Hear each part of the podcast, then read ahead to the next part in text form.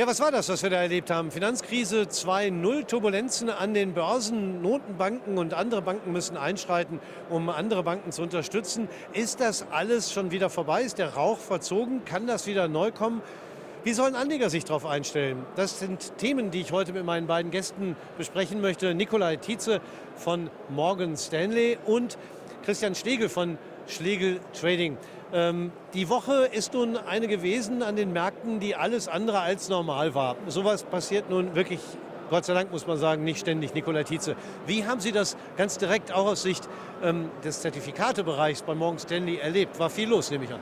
Ja, sehr, sehr viel. Wir hatten an manchen Tagen dreimal so viel Umsatz wie an gewöhnlichen Tagen. Also die Anleger haben sehr stark auf die hohe Volatilität reagiert, haben hier teilweise ihre Positionen geschlossen, aber auch versucht, hier auch unterhalb von 15.000 im DAX beherzt zuzugreifen. Und ähm, von daher sehr, sehr viel los, aber es muss ja nicht immer schlecht sein. Als Trading-Experte Christian Stegel, Sie schauen natürlich auch sehr stark auf die wichtigen technischen Marken. Ähm, für Sie war es wahrscheinlich auch eine, Arbeit, eine Woche mit viel Arbeit, oder? Ja, aber es hat auch viel Spaß gemacht. Wenn man bedenkt, wir sind jetzt seit Oktober 33 Prozent gestiegen. Das war längst überfällig, dass der Markt mal ein bisschen atmet. Und letztendlich ist das noch nicht viel passiert. Es waren ja nur 6 Prozent von 15.700 auf 14.650. Und wo stehen wir jetzt wieder? Schon wieder über 15.000. Ich fand, es war ein schönes Atmen, es war ein schneller Handel. Also mir hat das viel Spaß gemacht. Glauben Sie, dass wir das in absehbarer Zeit auch wieder neu erleben? Weil wenn 6 Prozent eine geringe Zahl ist und Sie sagen, eigentlich müsste nach 33 Prozent Anstieg der Markt noch viel mehr atmen, war das ja noch gar nicht so viel. Also ich rechne eigentlich für die nächsten drei Monate bis Ende Juni damit, dass wir eine Range ausbilden zwischen 13.800 unten und 15.800 oben. Mir fehlt die Fantasie für starke, stärker steigende Kurse, aber dieses Ausatmen ist noch nicht fertig. Aber das ist nichts anderes als eine Bewegung von 10, 11 Prozent. Das macht eine Deutsche Bank in einer halben Stunde. Oder eine VW oder eine Adidas oder eine Sixt. Und von diesem Hintergrund bin ich also nicht der Meinung, dass wir nennenswert fallen. Wenn ich hier mit den Leuten auf der Messe, hier auf der Invest spreche, von zehn Marktteilnehmern sind sieben Short, zwei neutral, einer Long. Das zeigt mir, dass es vielleicht runtergehen kann, aber der Markt wird gut gestützt sein, eben durch diese Chance, sich dann freuen, wenn sie es wieder bekommen. Also das Thema wird natürlich auch hier auf der Anlegermesse Invest sehr stark diskutiert und ich nehme an, auch Sie werden äh, entsprechend äh, von Besuchern hier angesprochen zu den Themen. Ähm, eine der Ursachen, als eine der Ursachen für die Turbulenzen gelten ja die äh, deutlich gestiegenen Zinsen. Ähm, kommt der Markt da langsam an eine Schmerzgrenze, Nikola Tietze? Naja, ist immer die Frage, ähm, wo der Schmerz wirklich auf, äh, anfängt. Wir gehen ja davon aus, dass wir in Europa, sodass die EZB nochmal die nächsten drei Monate jeweils um 25 Basispunkte die Zinsen nochmals weiter erhöht. Ähm, das ist aber im Markt eigentlich schon Konsens und ist eigentlich schon eingepreist. Ja? Von daher ähm, gibt es, in, was das angeht, jetzt eigentlich keine Überraschung mehr. Es würde eher ruckeliger werden, wenn wir hier ähm, neue Wirtschaftsdaten haben, die eine noch höhere Inflation ähm, hergeben und ähm, wir einen noch längeren Zinszyklus haben sollten. Aktuell geht man ja davon aus, okay, bis in den Herbst hinein werden die Zinsen noch ansteigen und dann ist auch mal gut. Und Anfang nächsten Jahres äh, denkt man dann schon wieder darüber nach, dass die Zinsen gesenkt werden könnten.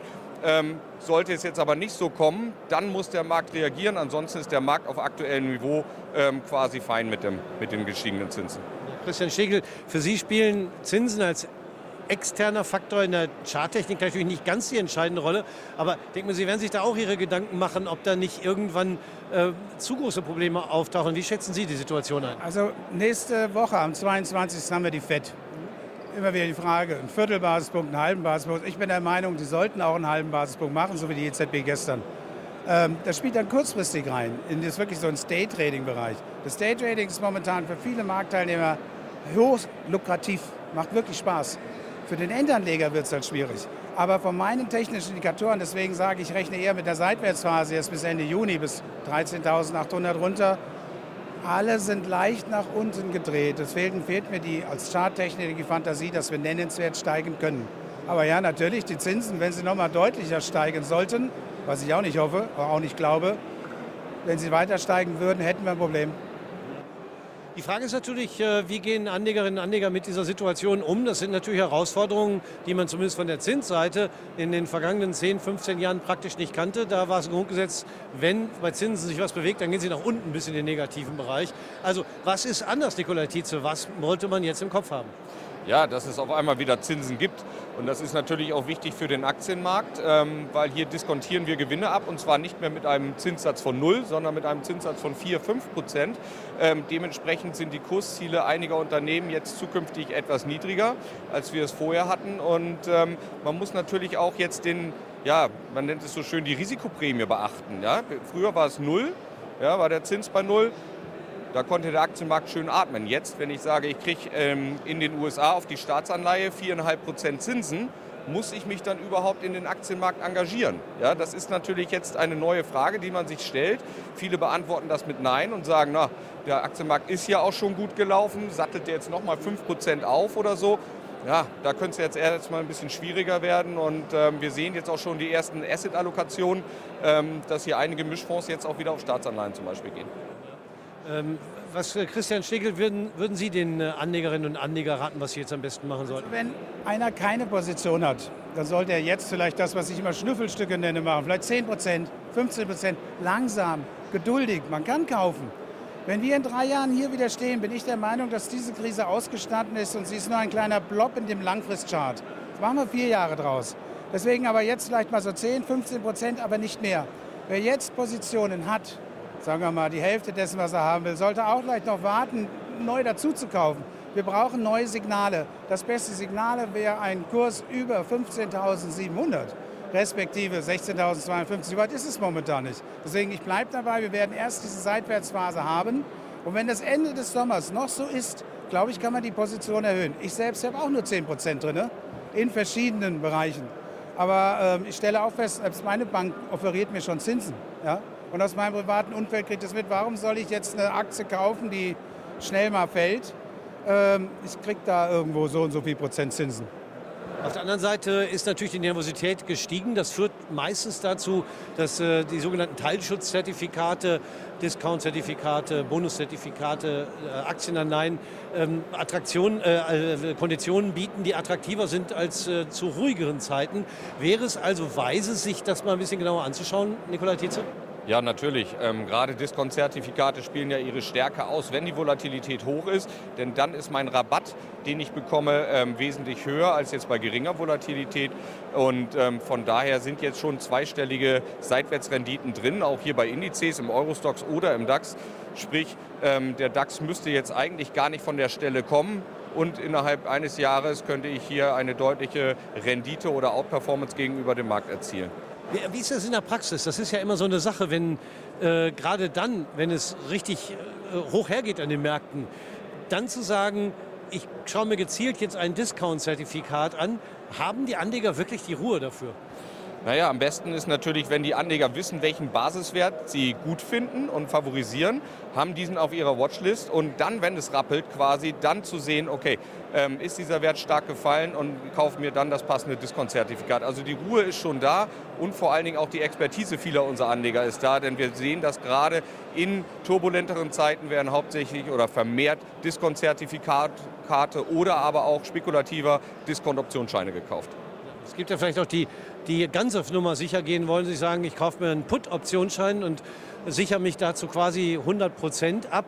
Äh, das ist wahrscheinlich was, Christian Stege, was für Sie nie in Frage kommen würde, Nein, oder? das stimmt so nicht. Es gibt gewisse Werte, nehmen Sie mal Tesla, Nvidia, mal die amerikanischen Werte, die sich auch dann mal verdoppelt haben.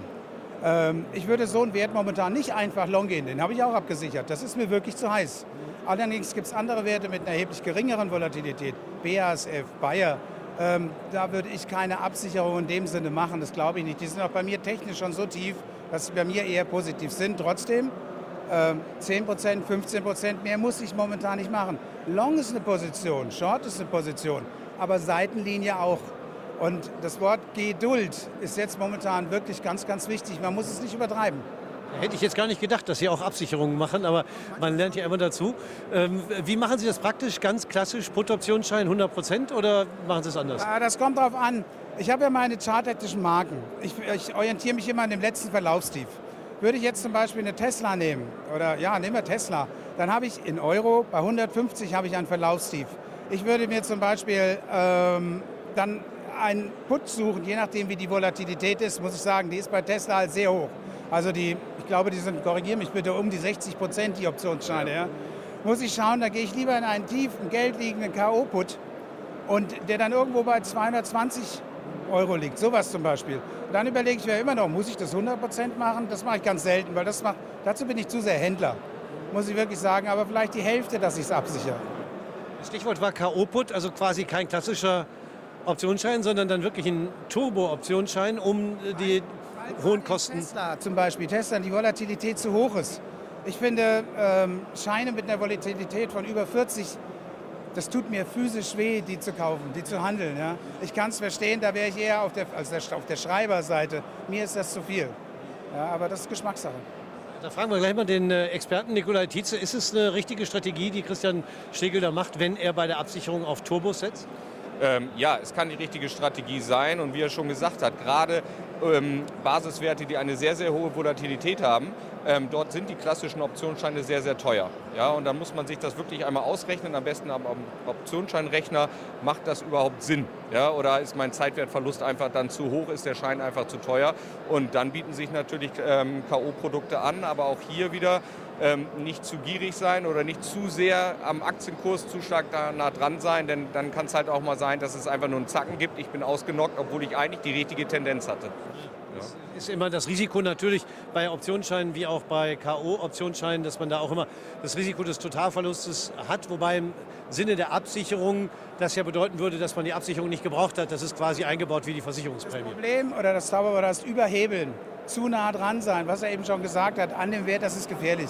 Weil man lieber einen Hebel statt 15 oder 20, vielleicht mal einen mit 5 oder 7 oder 8. Das macht dann schon deutlich mehr Sinn. Es gibt also viele Möglichkeiten. Glauben Sie, dass äh, die Unruhe im Markt bleiben wird oder wird sich jetzt doch erstmal alles beruhigen? Ja, kurzfristig würde es sich wahrscheinlich beruhigen, aber dann stehen auch schon wieder die nächsten Quartalszahlen an. Wir vom Morgan Stanley gehen ja aus, dass die Unternehmen eher schlechter schlechtere Zahlen präsentieren werden und dass die Märkte weiter runterkommen sollten. Und dann wird es natürlich automatisch wieder ein bisschen ungemütlicher. Also eher pessimistische Einschätzungen. Teilen Sie das, Christian Wie gesagt, ich bin also grundsätzlich eher in der Seitwärtsphase. 13,8 zu 15,8. Das rechne ich jetzt die nächsten drei Monate. Und äh, ich finde das nicht unruhig, ich finde es spannend. Ja, also mir als Händler macht das sehr viel Spaß, sei das jetzt im Daytrading oder auch mal auf vier, fünf Tagessicht ähm, ist mir lieber als nur eine Seitwärtsphase in der engen Range, wie wir sie hatten jetzt zum Beispiel den ganzen Februar mit 300 Punkten. Das ist für mich äh, grauenvoll.